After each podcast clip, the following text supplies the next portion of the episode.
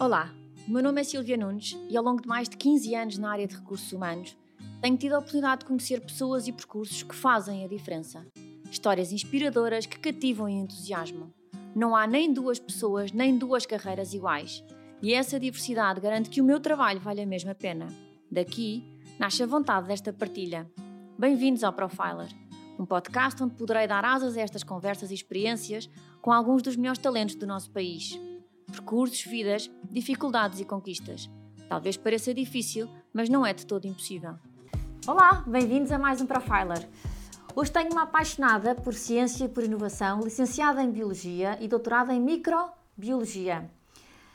Temos uma experiência acumulada na área académica, no setor privado, no terceiro setor, imensos prémios e galardões ganhos até ao momento. Portanto, tenho imenso gosto e é uma conversa que eu já queria ter há bastante tempo e que hoje consigo, de conversar com a Joana Moscoso, que é cientista e empreendedora social. Olá, Joana, bem-vinda. Olá, muito obrigada pelo convite. É Nada, obrigada eu. Eu sei que não era fácil de conciliar porque tu não vives em Lisboa, Sim. mas finalmente conseguimos e tenho mesmo imenso gosto em dar voz, no fundo, àquilo que tens vindo a fazer, que é, e já vão todos perceber, importante para todos nós.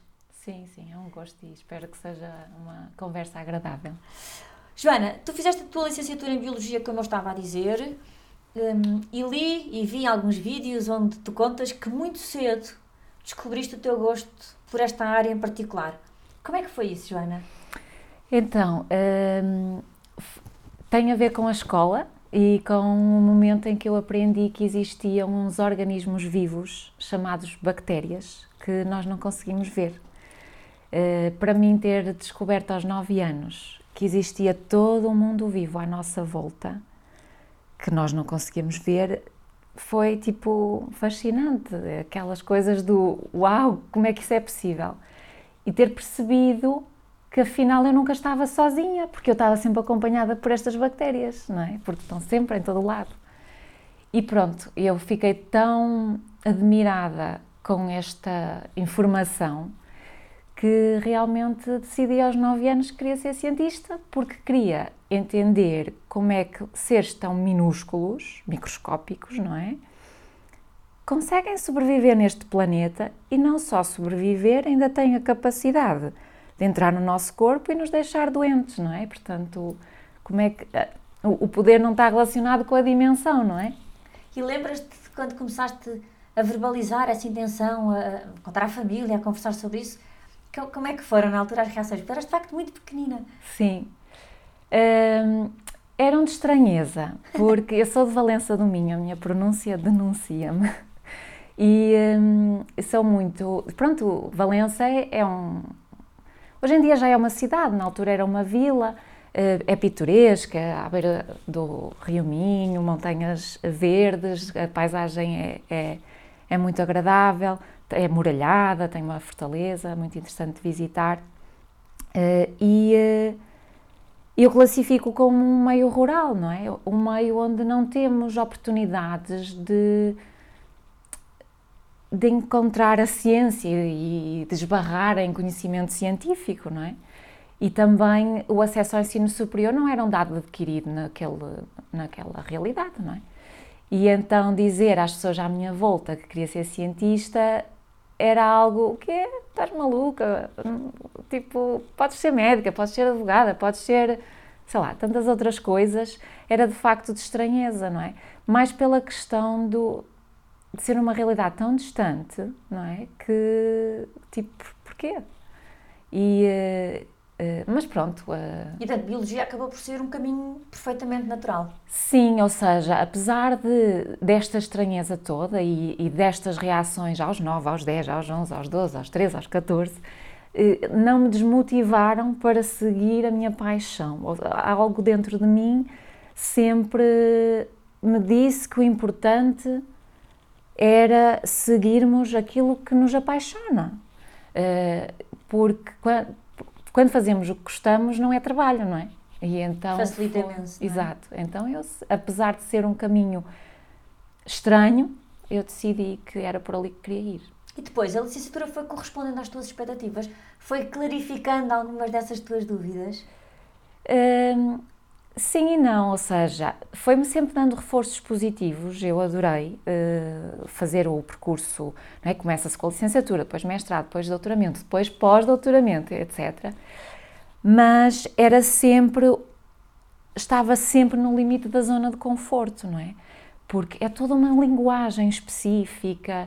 Uh, há todo um grupo de pessoas que vão para esse caminho porque já têm pais académicos e, portanto, já têm uma vontade muito grande com, com essa carreira.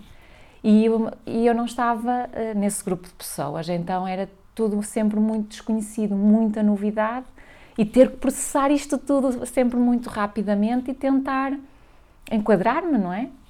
Olha, tu no último ano uh, rumaste à Suécia para fazer Erasmus e depois foste fazer o teu mestrado à Austrália. Portanto, não bastou só a novidade da, da biologia, não é? Deste caminho. Como é que foi esta decisão de vou, agora vou para a Suécia e depois vou para a Austrália? E, e como é que foi, no fundo, o início da tua jornada internacional que depois não ficou por aqui? Sim.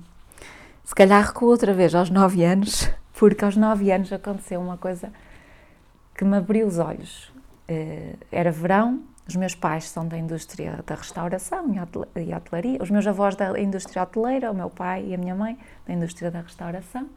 E eu cresci no meio das panelas, do arroz, do bacalhau, dos espanhóis que iam comer o bacalhau a Valença.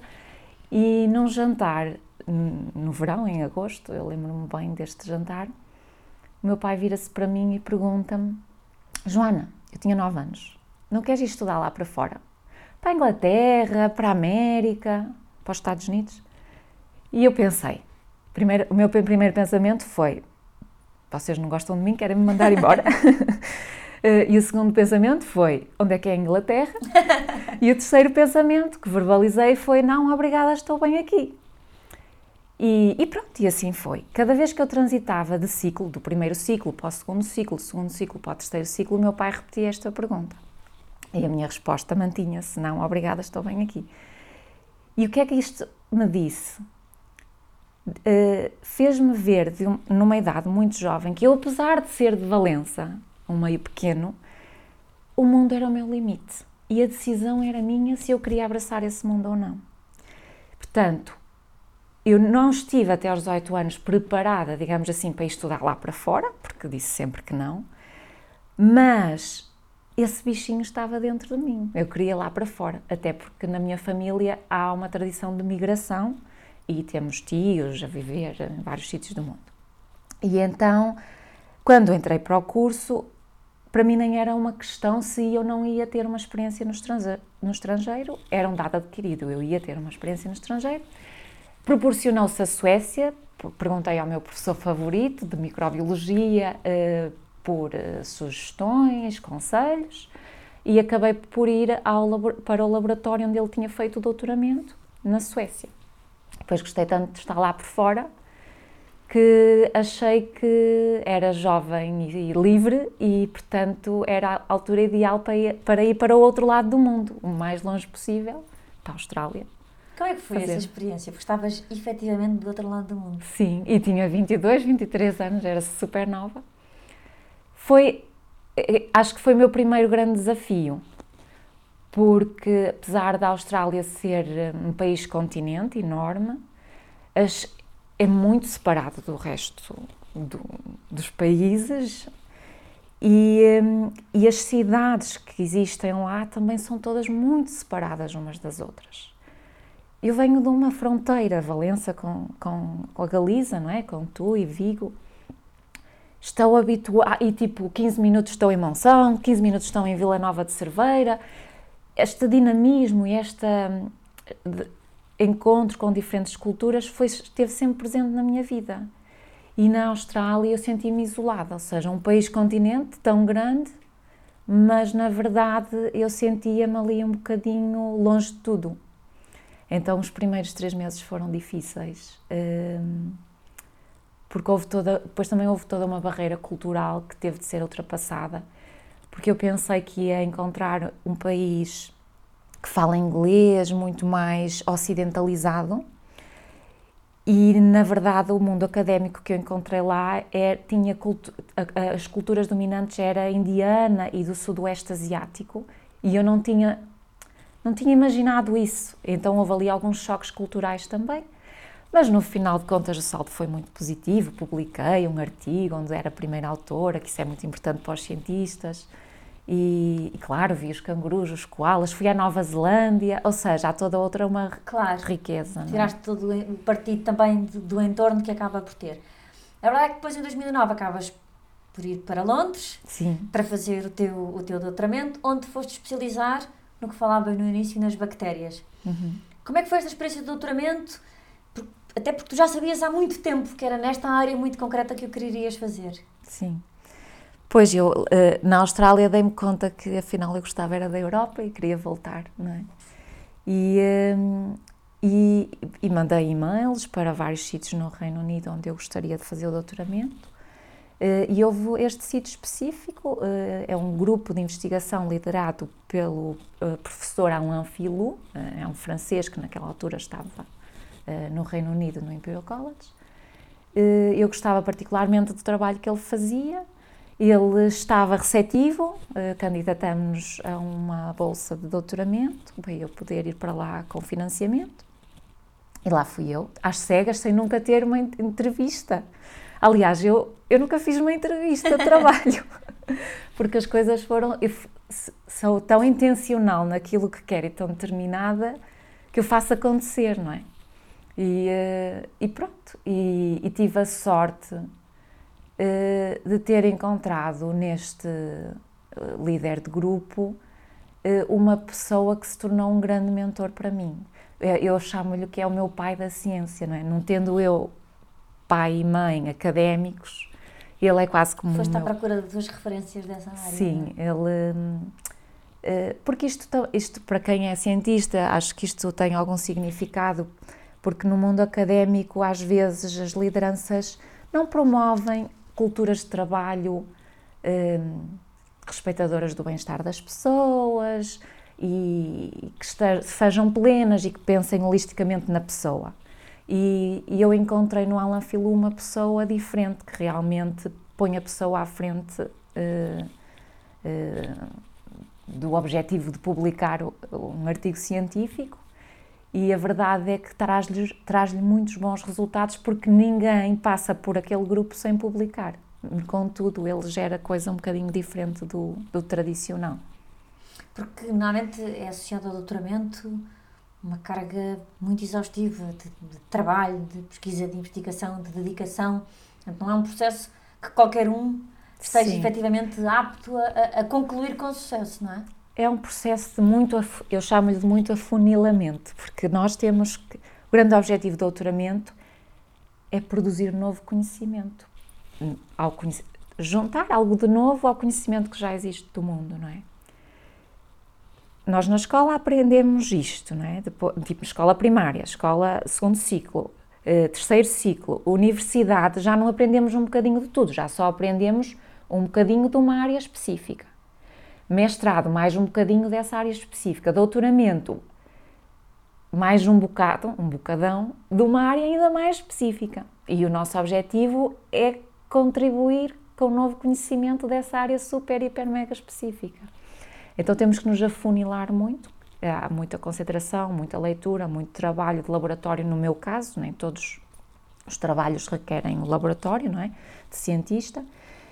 E, hum, e de super especialização. Portanto, às vezes é, é difícil ter conversas que nos ajudem a, a ter aqueles momentos de, é? que nos abrem as portas, porque estamos a falar de uma coisa tão específica que se calhar só mais três ou quatro pessoas no mundo é que conseguem falar e entender aquilo que nós estamos a, a dizer. Cabe ser um bocadinho solitário também nesse ponto de vista. Uh, sim, porque é um projeto individual, o, o doutoramento, mas a ciência é muito colaborativa, ou seja, nós estamos sempre integrados num grupo, numa universidade, participamos em conferências internacionais e muitas vezes em consórcios entre universidades. Ou seja, apesar do doutoramento ser um processo individual, não é? Hum, é feito num ambiente de muita colaboração e colaboração internacional que junta às vezes mesmo muita gente. Olha, em paralelo com a investigação, aí ainda no Reino Unido, fundaste a Native Scientist. De que, o que é que se trata exatamente este projeto? Ou conta-nos de que é que se trata este projeto, porque eu confesso que entretanto fui investigar e descobri. E acabaste por começar também aqui o teu caminho do setor social. Sim. A Native é o meu bebê, é o meu primeiro bebê. Um, é um projeto que começa no, entre o primeiro e o segundo ano do meu doutoramento. Uh, porque quando eu me senti cientista pela primeira vez na minha vida, isso aconteceu durante esse período do meu doutoramento, eu senti dentro de mim quase como tipo uma espécie, eu não gosto da palavra chamamento, mas ainda não encontrei outra melhor, de ir às escolas falar com os miúdos para reduzir a barreira de acesso à ciência que eu sentia enquanto criança para estas outras crianças, não é? Porque a verdade é que a ciência ainda está muito confinada ao mundo académico, aos artigos científicos que são publicados nestas revistas que nem toda a gente pode aceder porque tem que se ter tem que se pagar uma subscrição e não sei o quê. E é como tu dizes, ou tens de facto uma associação, um histórico familiar já nesse entorno, ou de facto a distância é, é, é, grande. é grande. Pronto. E então eu senti essa necessidade de contribuir para que as crianças se sentissem mais próximas da ciência. E pronto, ir às escolas eh, é um, quase como uma coisa óbvia, não é? Para alcançar os miúdos. E então eu comecei a fazer isso e fui, eu vivia em Londres, não é? E fui a uma escola do bairro onde eu vivia um, falar sobre o meu trabalho em inglês, que é a minha terceira língua. Tudo bem, uh, tive aquela barreira do ai, eu o meu inglês não é perfeito, tenho sotaque, estes miúdos são, muitos deles são monolingues, ingleses monolingues, outros até têm também um background migrante, mas falam inglês eh, como se fosse nativo. Sentia-me muito consciente disto, não é? Mas lá superei esta barreira interna e lá fui. E a certo ponto, em conversa com outros amigos meus, investigadores em Londres, portugueses, eh, conheço a Tatiana Correia, que cofundou a Native Scientist comigo, e que ela tinha muita consciência de alguns problemas sociais, eh, de desigualdade social, que as crianças migrantes eh, se deparavam.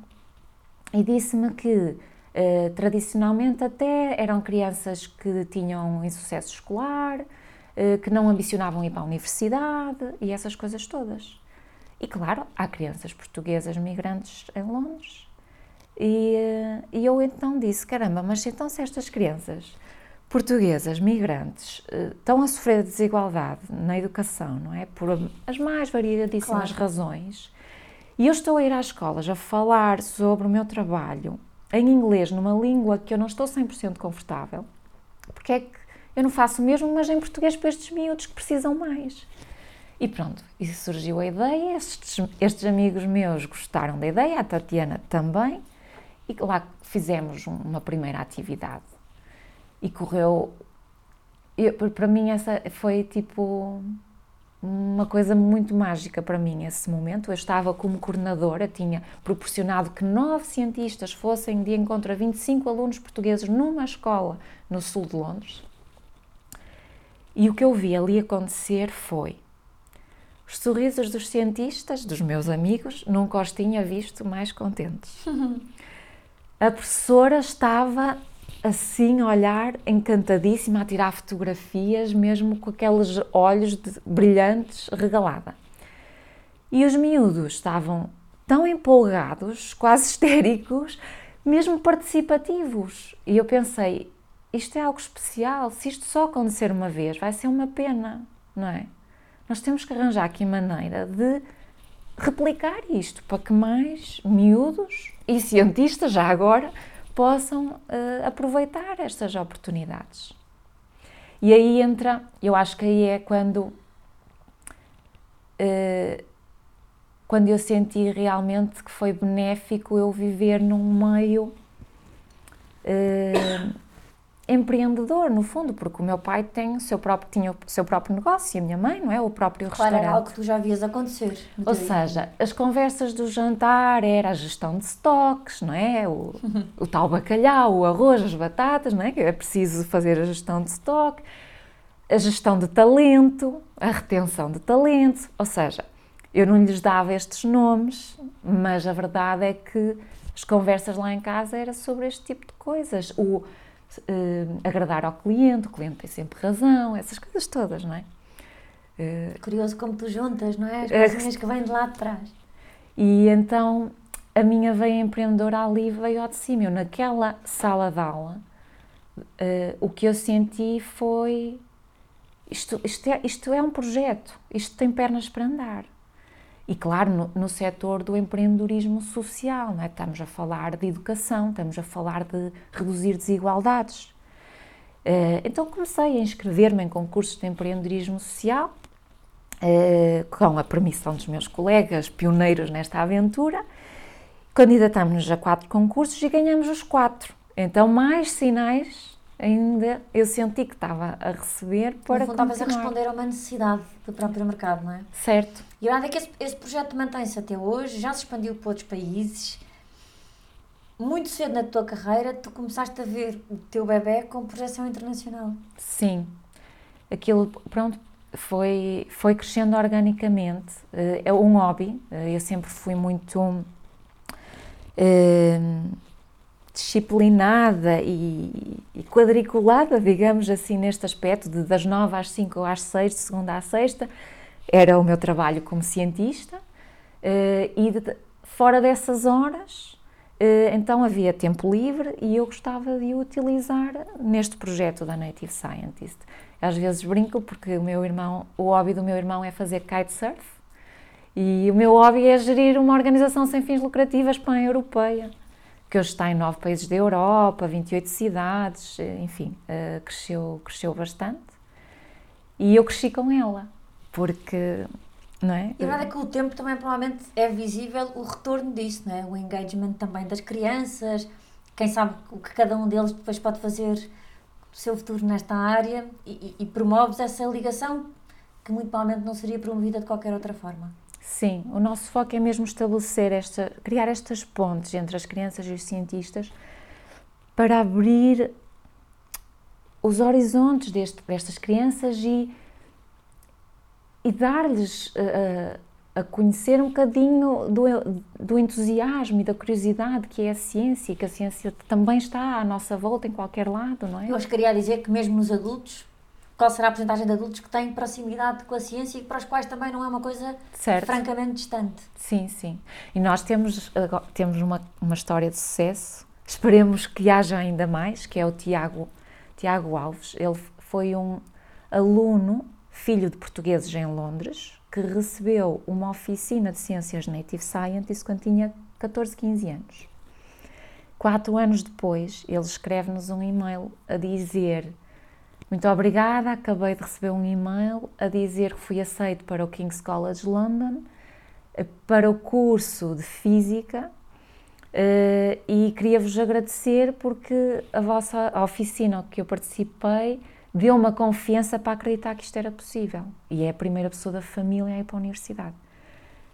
E tipo, isto para nós enche-nos o coração, não é? E que haja, que haja mais Tiagos. Por aí, por aí, não é? Por aí. No fundo, um empurrãozinho adicional Sim. àquele que tu na altura tiveste por ti própria, há uns anos atrás. Olha, entretanto, tu regressas ao Porto, mais ou menos em 2016, Sim. para integrares um novo projeto, a I3S. O que é que era nesta altura esse novo projeto? Sim. Portanto, eu, hum, depois de fazer o doutoramento e o primeiro pós-doutoramento em Londres, eh, quis saber o que é era trabalhar em Portugal, porque nunca tinha trabalhado em Portugal.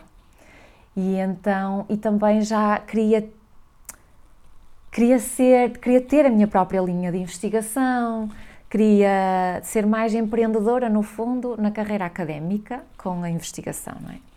E então candidatei-me a, a, bolsas de financiamento e assim, e lá consegui uma bolsa para uh, mudar para o I3S no Porto, que é um centro de investigação, para montar a minha própria linha de investigação dentro de um grupo de investigação liderado Uh, pelo Dr. Didier Cabanes, uh, outro francês na minha vida, uh, e, e, pronto, e assim foi. E, e foi uma experiência recompensadora, contudo, no final desses dois anos de bolsa, eu decidi sair do mundo académico e investir mais na parte empreendedora, porque realmente sentia, no fundo, as coisas andam a um ritmo diferente uh, e há uma gratificação um bocadinho mais imediata em algumas das coisas e, portanto, eu sentia-me mais inclinada.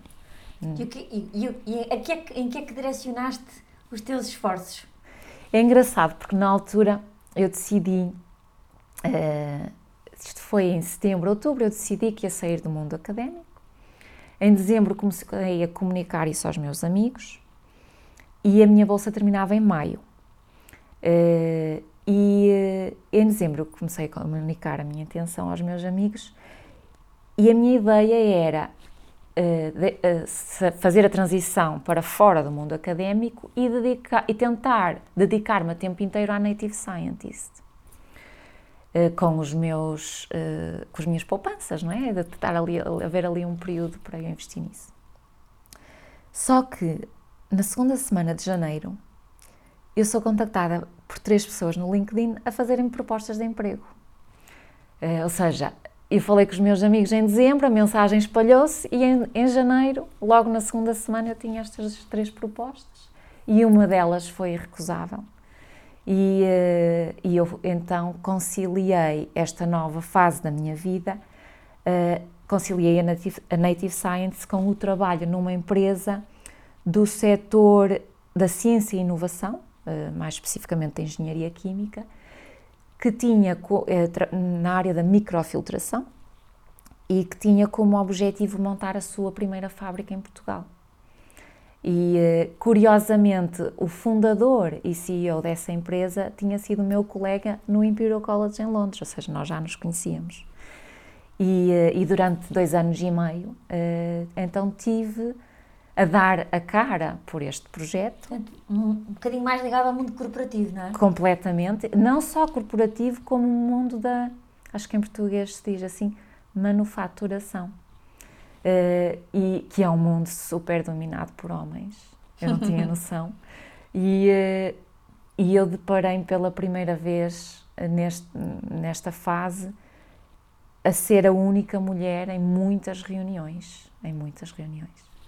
E, eh, e pronto, e, e, liderei este projeto, encontrar terreno, falar com os arquitetos, encontrar financiamento, uh, enfim, toda uma série de... Troquei, no fundo, as, micro, as micropipetas no laboratório e o mundo microscópico por um mundo muito macroscópico, que é Mas construir é que uma fábrica. fazer aquilo que já fazias há bastante tempo, que era juntar esforços, juntar recursos, montar unir coisas um conjunto de pessoas para fazer alguma coisa Sim, acontecer. É verdade, é verdade. Só que não. Sim, aplica os, um exato. É? é? a energia aplicada a um outro contexto. Olha, e, e, o projeto mais ligado à área dos recursos humanos, onde tu pensaste toda uma plataforma para os cientistas poderem gerir de uma maneira um bocadinho diferente do que aquele contacto direto e a referência direta às suas carreiras profissionais? Sim, esse, pronto, isso é um outro um, projeto de empreendedorismo social que cofundei com o Pedro Rezende. Uh, na verdade, a ideia original vem do Pedro e ele é que me desafiou a, a me juntar a ele para levarmos isto para a frente. E, uh, e nasce de nós os dois uh, sermos bastante sensíveis a uma realidade do mundo académico que nos preocupava, que era a progressão e a gestão da carreira no mundo académico não é simples. E normalmente uh, traz uh, uh, alguma frustração à mistura, alguns problemas de saúde mental também à mistura. E não tem de ser assim. Nós achávamos que não tinha de ser assim, porque as pessoas deviam sentir-se e devem sentir-se empoderadas para gerirem a sua própria carreira. E não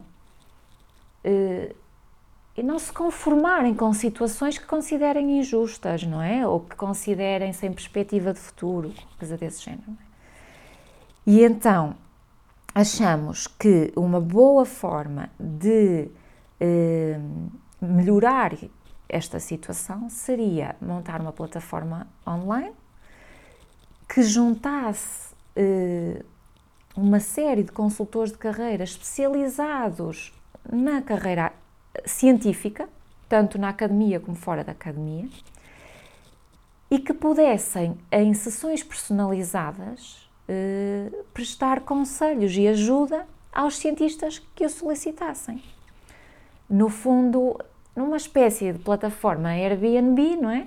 Mas aqui o cliente é o cientista que vai à procura de, de apoio para escrever o seu CV, para a próxima entrevista, para escrever o, a próxima hum, candidatura a financiamento, enfim, há, uma, há mais de 50 tópicos na plataforma, todos relacionados com o desenvolvimento de carreira.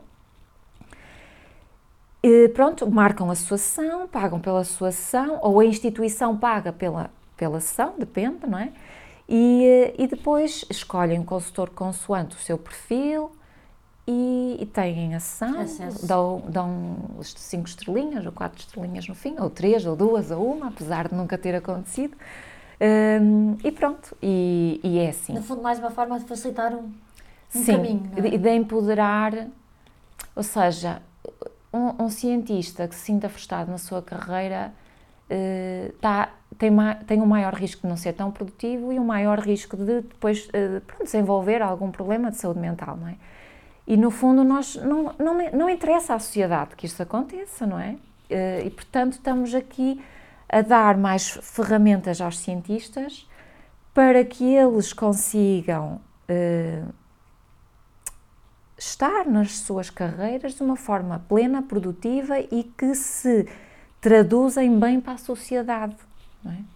Tu há bocadinho dizias que das nove às seis, nos dias úteis, é, tinhas a tua carreira de cientista, dedicavas o teu tempo livre à Native Scientist, mas a verdade é que tu tens, um bocadinho falavas na tua primeira publicação, mas já vieram felizmente muitas depois dessas, estás sempre presente em conferências, sobretudo internacionais, entretanto, perdão, surge este novo projeto que acabaste de nos contar, como é que o teu tempo livre depois dá para tudo isto em paralelo? É difícil, é verdade. Mas eu não me queixo.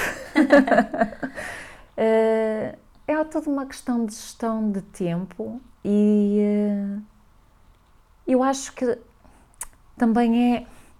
Estamos a falar de projetos que ganharam vida própria, não é? E eu não estou sozinha nesses projetos, também conto com a ajuda das pessoas que estão por trás desses projetos.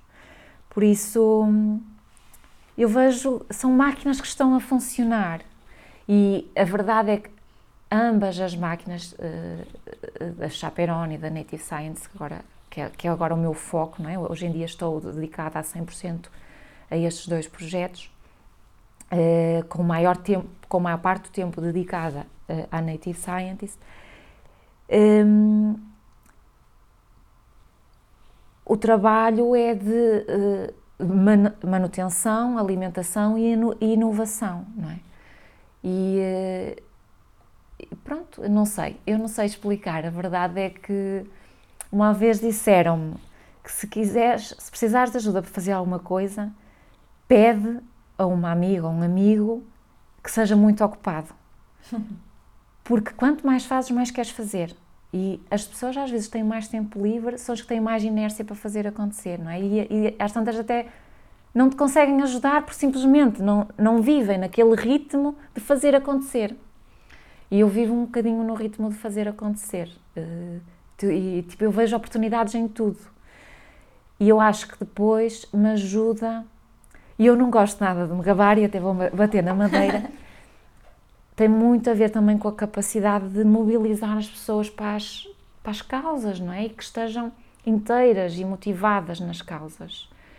E eu acho que tenho tido a sorte de ter ter boas pessoas à minha volta que se interessaram pelos projetos e que me vão acompanhar. Também seguramente pela forma como tu própria em primeira instância te envolves neles, não é? Possível, sim, creio que tudo influencia, não é? Tudo influencia. Mas a verdade é que tenho gente comigo que de forma voluntária está comigo há 6, 7 anos. O projeto tem, da Native Science agora tem 10 anos. E pronto. E, isso, e isso mantém? Sim, e que se mantenha. franca escala. Olha, estava eu a dizer no início, quando nós íamos começar esta conversa, que tu já foste distinguida variedíssimas vezes e vou olhar para a minha capa porque não me quero enganar. Ganhaste o Prémio de Comunicação de Ciência da Royal Society of Biology, um prémio do MIT, foste premiada também pela Unesco, e são assim alguns, entre outros, que tu já tiveste. E há bocadinho dizias que não gostavas de acabar, mas isto é de alguma forma o teu entorno a gabar-te, a, a dar-te o mérito, a, a prestar-te também uma homenagem por aquilo que tu tens vindo a andar. Como é que é sentir este reconhecimento também? Um, e isto é um tema interessante. Eu às vezes debato-me internamente com este tema, não é? Porque nós não estamos aqui pelos prémios e alguns desses prémios são a, a título individual, outros, por exemplo, o da Unesco é para a organização Native Science. Portanto, não é, já, não é só o meu mérito, é o mérito de todas as pessoas Native Scientist. Um, e eu, eu vejo isto como sinais, não é? São sinais que realmente nos indicam que estamos no bom caminho. E, não, e pronto, muitas vezes estes prémios requerem um processo de candidatura. Alguns foi por nomeação de pessoas externas, outros foi nós próprios a candidatar-nos. Um, e, e, lá está, quando nós decidimos candidatar, nós não o fazemos por causa do prémio, nós fazemos porque sabemos que vai dar visibilidade à causa. E dar visibilidade à causa significa que vamos poder fazer mais impacto, beneficiar mais crianças eh, que possam ter este acesso e esta proximidade à ciência. Portanto, eu acho que ter bem consciência que o foco é este ajuda, não é? Uh, e, e, vemos isto como um sinal. E também como um sinal, estes prémios vêm sempre para retribuir aquilo que já conquistamos. Eles, eles não exigem que a gente continue a ser espetacular daqui para a frente, não é? Portanto, também há um certo. Uh, isto alivia a tensão, não é? Não há aqui uma tensão associada. E então é tipo, é mesmo um trampolim, é um trampolim. E é muito curioso, uma vez mais, porque tu vês exatamente como o reconhecimento. Não sou eu, Joana, que ganho um prémio, para, para eu me. Tu há bocado usavas a expressão do gabar, ou poder viver de bicos de pés, é uma forma de eu ganhar um trampolim para continuar a dar visibilidade às minhas causas. Exato, é isso mesmo. Provavelmente é que os continuo, por isso é que também os continuas a ganhar. Pois, isso não sei. Olha, uh, li também, no, lá, uh, li alguns conteúdos e algumas entrevistas e falava-se numa entrevista muito na tua, na tua forma irrequieta de estar na vida, de teres muita vontade de ir à raiz dos problemas, de, do teu ar também sempre pronto, despachado, e tu próprio há bocadinho falavas no fazer acontecer. Acreditas que isso também são características muito importantes que um cientista tenha de base para efetivamente aportar e adicionar aquele conhecimento que o mundo e a sociedade ainda não têm? Eu acho que um, um cientista, na verdade, não precisa ter esses, todas essas características. E isso é uma, uma das belezas, digamos assim, do mundo académico, é que há espaço para todos. To, todos os perfis, na verdade, encaixam com o mundo da investigação. Hum, eu acho que até esta, essa cena do essa cena. essa questão do irrequieto e de ser despachada, uh, até é mais do empreendedorismo, do mundo do empreendedorismo. E eu tenho, eu não tenho dúvidas que o tenho, porque desde os 12 anos trabalho num restaurante que servia 200 pessoas ao almoço. As pessoas, uh, tipo, era um restaurante, as pessoas faziam fila e esperavam uma hora e meia para comer no restaurante. E eu servia cafés, eu uh, preparava as sobremesas, eu preparava as bebidas. Eu estava no que nós chamamos a roda, que é onde se gera tudo. Gera-se a comida que sai, uh, serve, tipo, põe-se no balcão para depois os empregados de mesa levarem para as mesas as bebidas, as sobremesas, as sopas, uh, enfim, os cafés. E, e é tipo, em duas horas tem que se servir 200 pessoas para comer. Tem que ser despachado.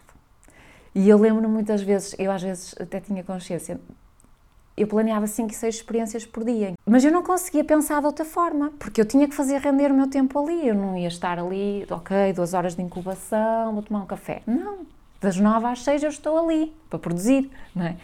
E então eh, eu até era assim um bocadinho o peixe fora da água, é? E eu às vezes até tenho assim um andar um bocado mais ligeiro, mais rápido, e, hum, e tenho consciência que, que, às vezes isso até podia incomodar alguns dos investigadores, meus colegas, então até faziam esforço para não, anda mais devagar, Joana. uh, não sei, pronto. Uh, e eu, eu lembro-me, então, lá está, uh, voltou o meu passado aqui à, à mistura. Há alguns trabalhos de laboratório que são repetitivos, não é? hoje acho que toda a gente sabe que é um PCR por causa da Covid.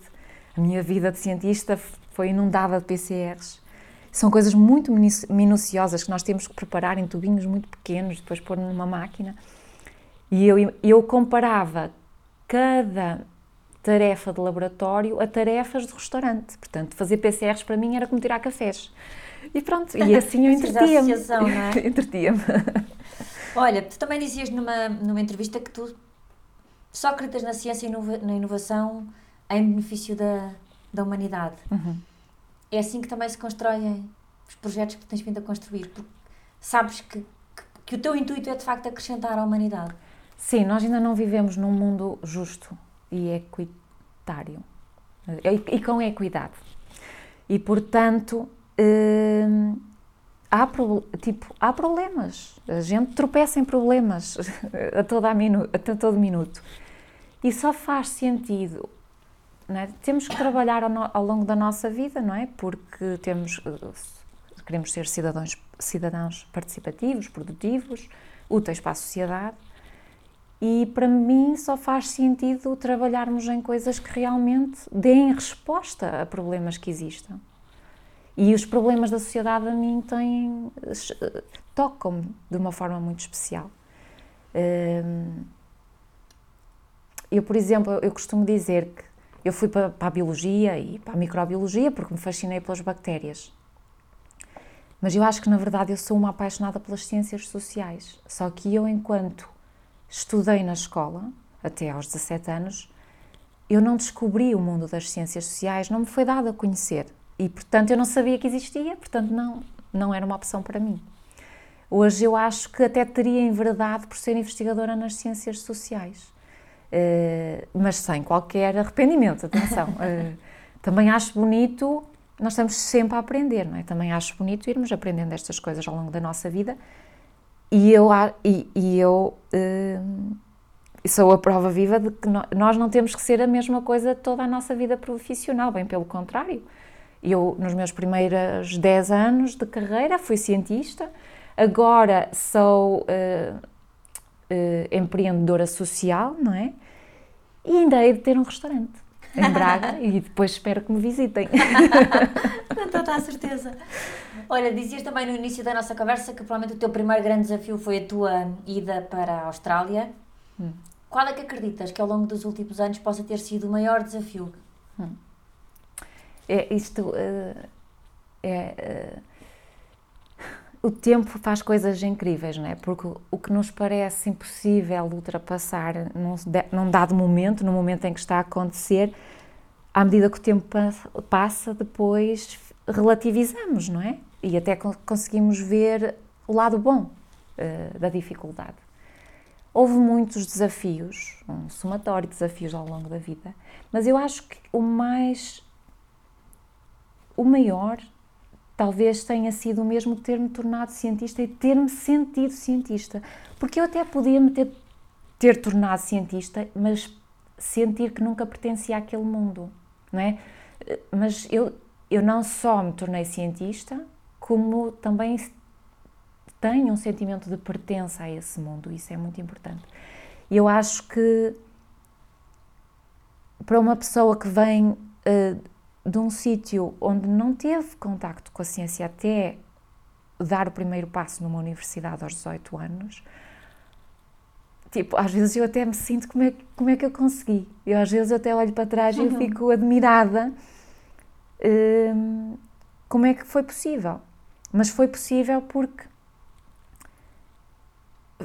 pronto, é uma maratona, mas eu nunca eu nunca vivi obcecada por chegar ao fim. De, com o peso, não é? Com o peso de ser uma maratona. Eu simplesmente absorvi tudo o que me era possível absorver dia a dia e fui Foste vivendo o dia a dia. Exatamente. Mas olhando para trás, eu acho que isso foi realmente uma grande conquista. Sabes que eu costumo dizer sempre aqui, em jeito de terminarmos a nossa conversa, que talvez pareça difícil, mas não é todo impossível, e para mim tu és exatamente isso que acabaste de dizer, uma prova viva disto mesmo. E, e para mim é mais curioso ainda, e estou mesmo contente que nos tenhamos sentado a conversar, porque nós associamos no- normalmente ao perfil do cientista uma figura bastante mais cinzenta, bastante mais séria, fechada. E tu, e tu não tens nada a ver com isso, portanto, tu dás imensa cor à ciência, Até vindo amarelo. imensa cor, o, o projeto de chamar as crianças para junto da ciência, o facto de nós termos uma portuguesa cientista mais do que distinguida a nível nacional e internacional e ser pouco de conhecimento, não é, não é de facto visível como deveria ser. E portanto, por isto tudo eu não só te quero agradecer a tua disponibilidade, aquilo que tu fazes, aquilo que tu acrescentas verdadeiramente à humanidade e por isso muito obrigada Joana por teres vindo, obrigada prazer. por nos contares o teu caminho e por favor continua porque nós faz-nos muita falta esse, esse tom colorido na ciência. Obrigada. Obrigada, foi Joana. um prazer. Obrigada, até ao próximo Profiler.